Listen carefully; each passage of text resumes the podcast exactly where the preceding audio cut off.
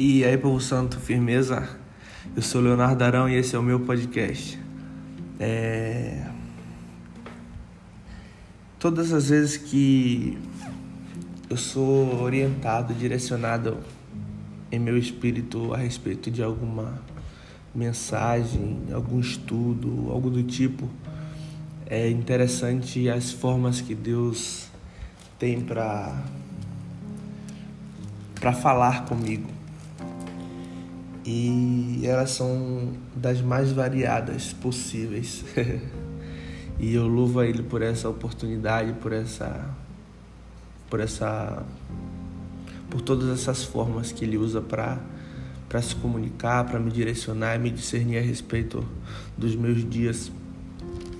E ontem antes de dormir eu eu tava passeando em uma das redes sociais e eu vi um, um versículo que ficou no meu coração, que é quando Jesus ele ele está falando, ele está pregando alguns sermões no monte, que é um, um grande sermão que Jesus ele prega e é muito conhecido. Ele fala sobre diversos assuntos. E um desses assuntos é a ansiosa solicitude pela vida. E é narrado em duas cartas, tanto na carta de Mateus quanto na carta de Lucas. E na carta de Mateus, é, no capítulo 6, a partir do verso. A partir não, no verso 34, ele fala: Jesus diz assim: Portanto, não vos inquieteis com o dia de amanhã, pois o amanhã trará os seus cuidados basta o dia o seu próprio mal. E está falando sobre a, sobre a forma que nos colocamos diante de Deus, que não deveria ser com ansiedade, com, com, com dúvidas sobre o dia de amanhã, porque Deus ele é provedor, Deus ele é, ele é Pai, Ele nos supre em todos os, os nossos propósitos e necessidades. E interessante é que Lucas falando sobre o mesmo trecho do sermão de Jesus, ele fala sobre buscar primeiro o reino de Deus e a sua justiça, e as demais coisas vos serão acrescentadas.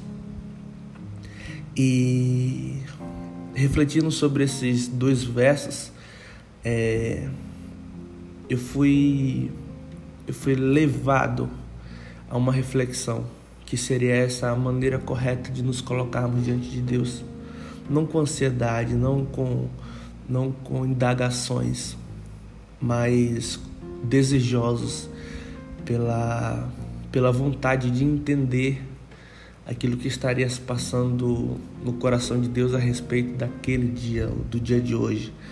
Como isso? É, se primeiro devo buscar o reino de Deus e a sua justiça, é, e as demais coisas me seriam acrescentadas, é, eu já compreendo que eu não devo buscar a Deus ou me colocar diante de Deus é, o questionando sobre as minhas necessidades. Deus, ele. Isso é Romeu fazendo zoada, tá, gente? Bem comum aqui. É...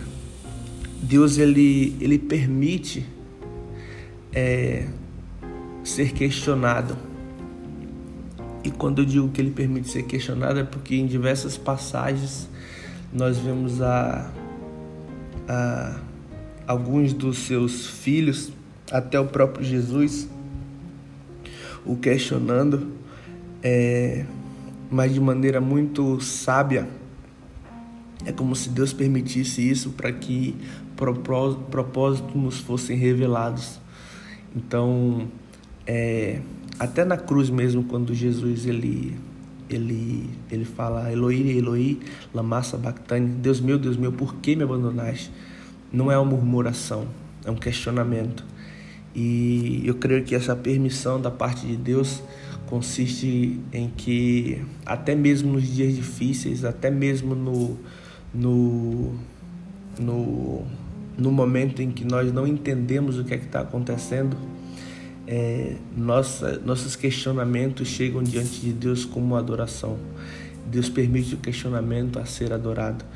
Então, é, é dessa forma que eu tento levar os meus dias, compreender os meus dias. É, que antes de qualquer necessidade que eu possa apresentar a Deus, eu acho que é muito mais importante eu compreender o, os caminhos para o dia, ou seja, compreender a intenção de Deus é, mediante o seu reino e me movimentar nessa direção, ou seja, buscar o reino de Deus e a sua justiça, é, adorá-lo com as minhas ações, com os meus com, os, com, as minhas escolhas.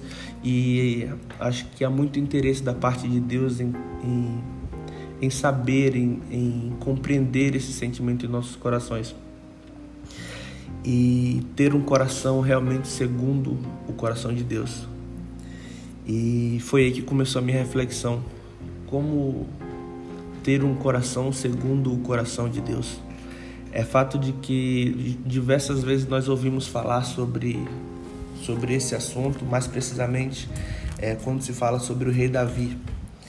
É, e Davi, em um dos seus, em um dos salmos que ele escreve, está o Salmo 51, que basicamente narra o clamor de Davi é, a respeito do solicitando de Deus perdão para que Deus possa se compadecer dele quando ele compreende o tamanho do erro é, cometido com Betseba.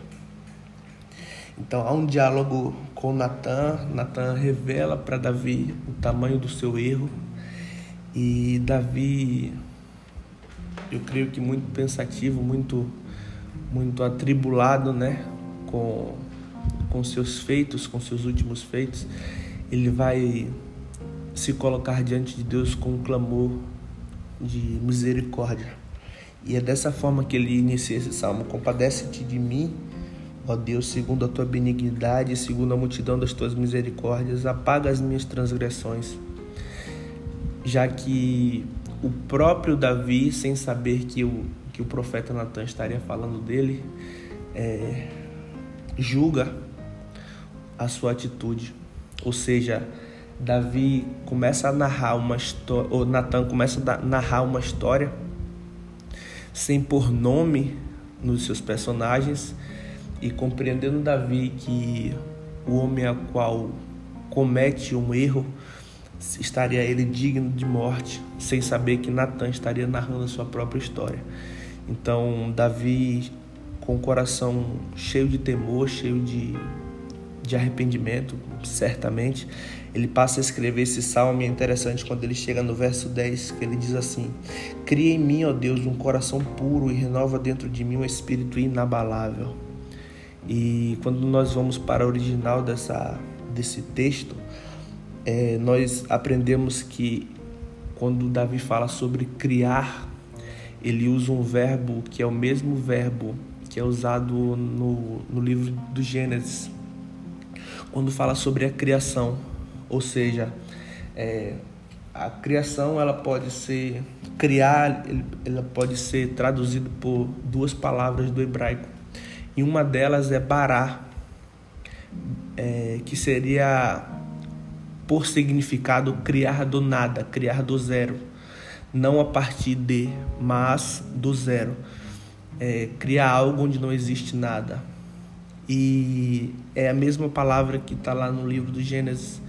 Ou seja, Davi ele não solicita de Deus, ele não clama a Deus o mesmo coração é, partindo de algo. Ou seja, ele não quer ter um coração que se arrependeu, só que vive carregado da mesma história, um coração que seria o mesmo, permanecer com o mesmo coração com o qual ele errou. Ele pede a Deus um coração novo. É fato que biologicamente isso não seria possível é, mediante as limitações humanas, mas ele pede a Deus isso em oração e eu creio que Deus renova a sua mente, renova o seu espírito, te dá força para continuar, é, fazendo com que o testemunho de Davi seja realmente esse, um homem segundo o coração de Deus. E eu creio que seja a partir desse momento Isso é Romeu miando, gente. É, eu creio que Deus ele permite que Davi tenha a partir desse momento um coração segundo o seu. É em toda a extensão bíblica, Romeu, é, em toda a extensão bíblica, nós não vamos ver o próprio Deus testemunhando acerca de Davi dessa forma, que seria ele homem segundo o seu coração. Apenas homens, mais propriamente, é, mais precisamente falando, Paulo, que testemunha em favor de Davi, falando que ele seria homem segundo o coração de Deus. Ou seja, é Paulo narrando o que Deus haveria, havia dito, mas na Bíblia a gente não encontra o próprio Deus falando. E essa, esse testemunho de Paulo ele, ele se torna bem forte, ele ganha muita força, é, até com o, um dos diversos escritos do historiador Flávio José. É, Paulo ele dá esse testemunho acerca de Davi lá na carta dos Atos dos Apóstolos, no capítulo. Qual capítulo? Deixa eu ver aqui, meu Deus. Capítulo 13. Paulo, ele, em sua primeira viagem missionária, acompanhado de Barnabé e Saulo, ele chega ao território da, da Antioquia e durante uma. Vou ler para ficar mais claro verso 15, 13, capítulo 13, verso 15. Depois da leitura da lei dos profetas, os chefes da sinagoga mandaram dizer-lhes: Irmãos, se tem alguma palavra de exortação para o povo, dize-a. E, e agora comentando, né? É, Paulo ele, ele levanta a mão com um sinal de silêncio e começa a falar sobre a história de Israel, sobre é, os diversos acontecimentos que, que precederam é, aquele momento ao qual ele falava, ou seja, tudo que havia acontecido aquele território ao povo de Deus até aquele momento. E em certo trecho, mais precisamente no verso 22 desse mesmo capítulo, ele testemunha sobre Davi, ele fala: "E tendo tirado a este falando de Saul no caso, né? Levantou-lhes o rei Davi, do qual também dando testemunho disse: Achei Davi, filho de Jessé, me segundo meu coração, que fará toda a minha vontade. Ou seja, Paulo falando aquilo que Deus haveria, é, havia de ter dito. É, mas nas escrituras a gente não encontra o próprio Deus falando. É, ou seja, nenhum trecho que o próprio Deus fala.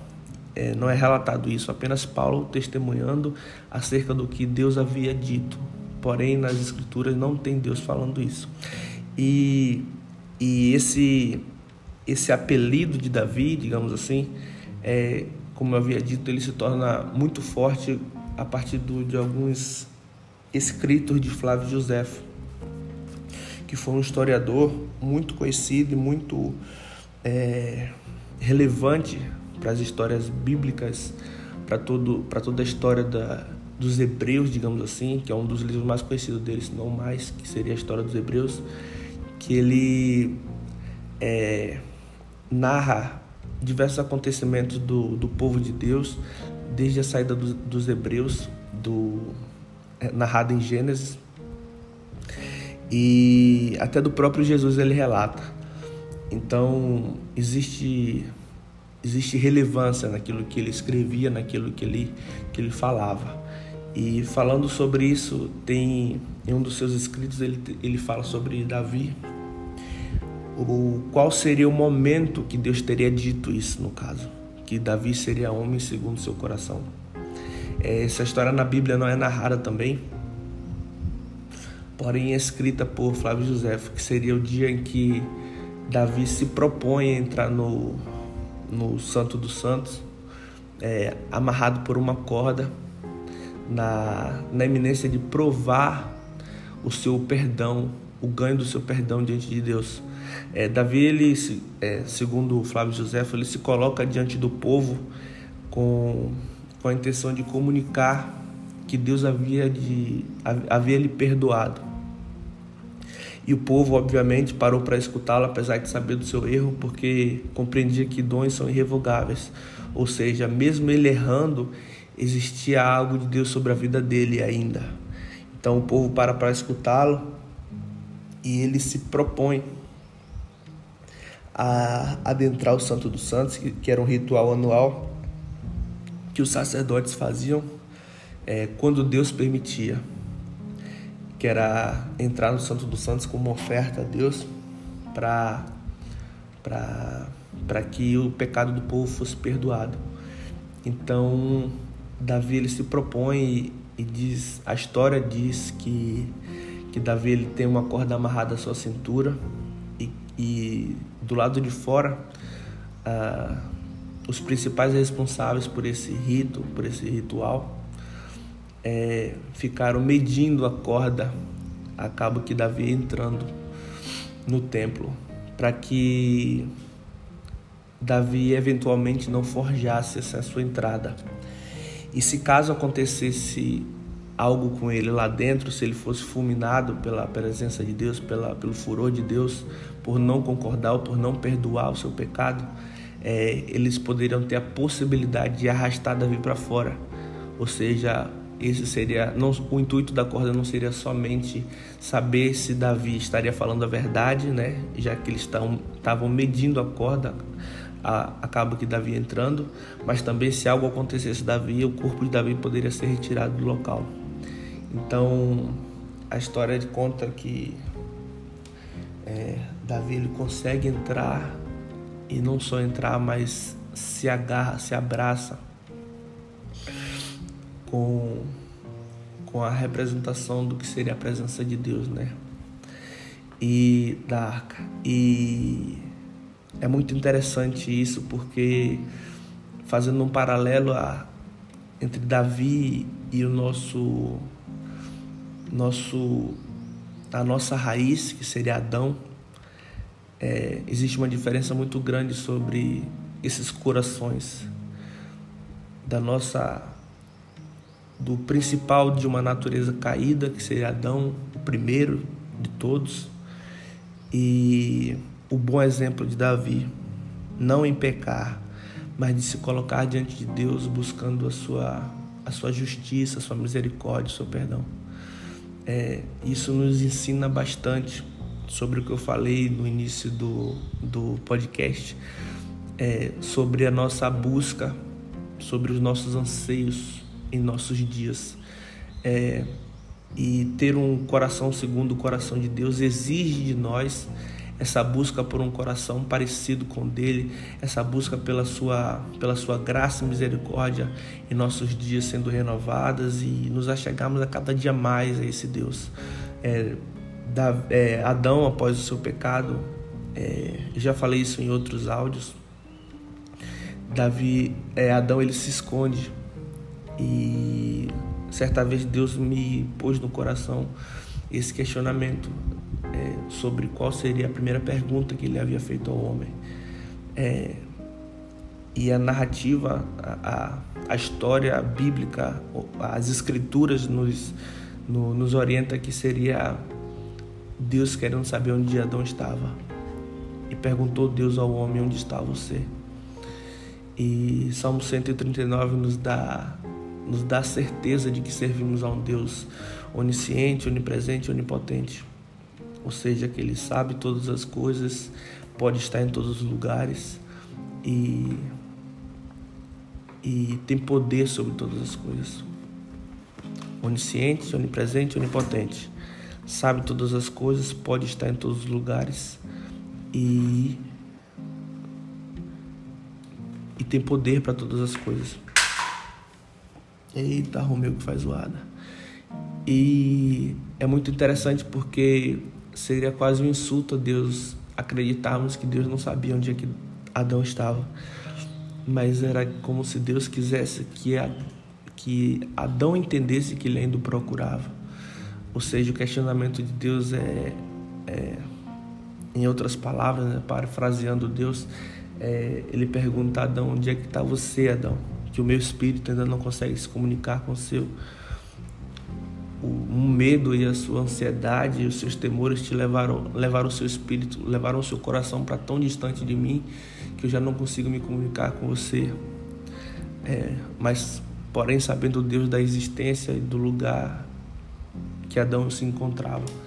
Mas Deus, além de, de precisar que Adão soubesse que ele ainda o procurava, é, Deus queria que Adão se colocasse novamente diante dele.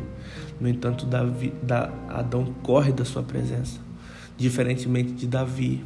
E essa é a nossa lição. É, a, o conhecimento do Deus ao qual servimos, do nosso Pai, se revela é, em nossas ações.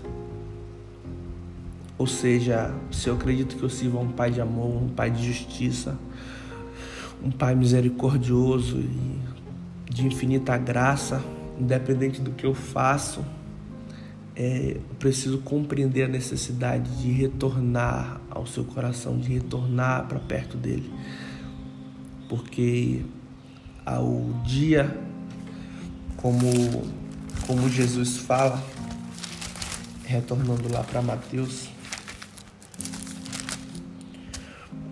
é, basta o dia o seu próprio mal. Então já não devemos mais carregar qualquer sentimento que nos aproxime é, desses maus sentimentos, desses, de, dessas, mal, dessas sensações malignas, ou seja, dessas sensações ruins, independente do que façamos, independente de onde, como e quando nós erramos, é, existe sempre um caminho de volta. E Jesus ele é responsável por isso.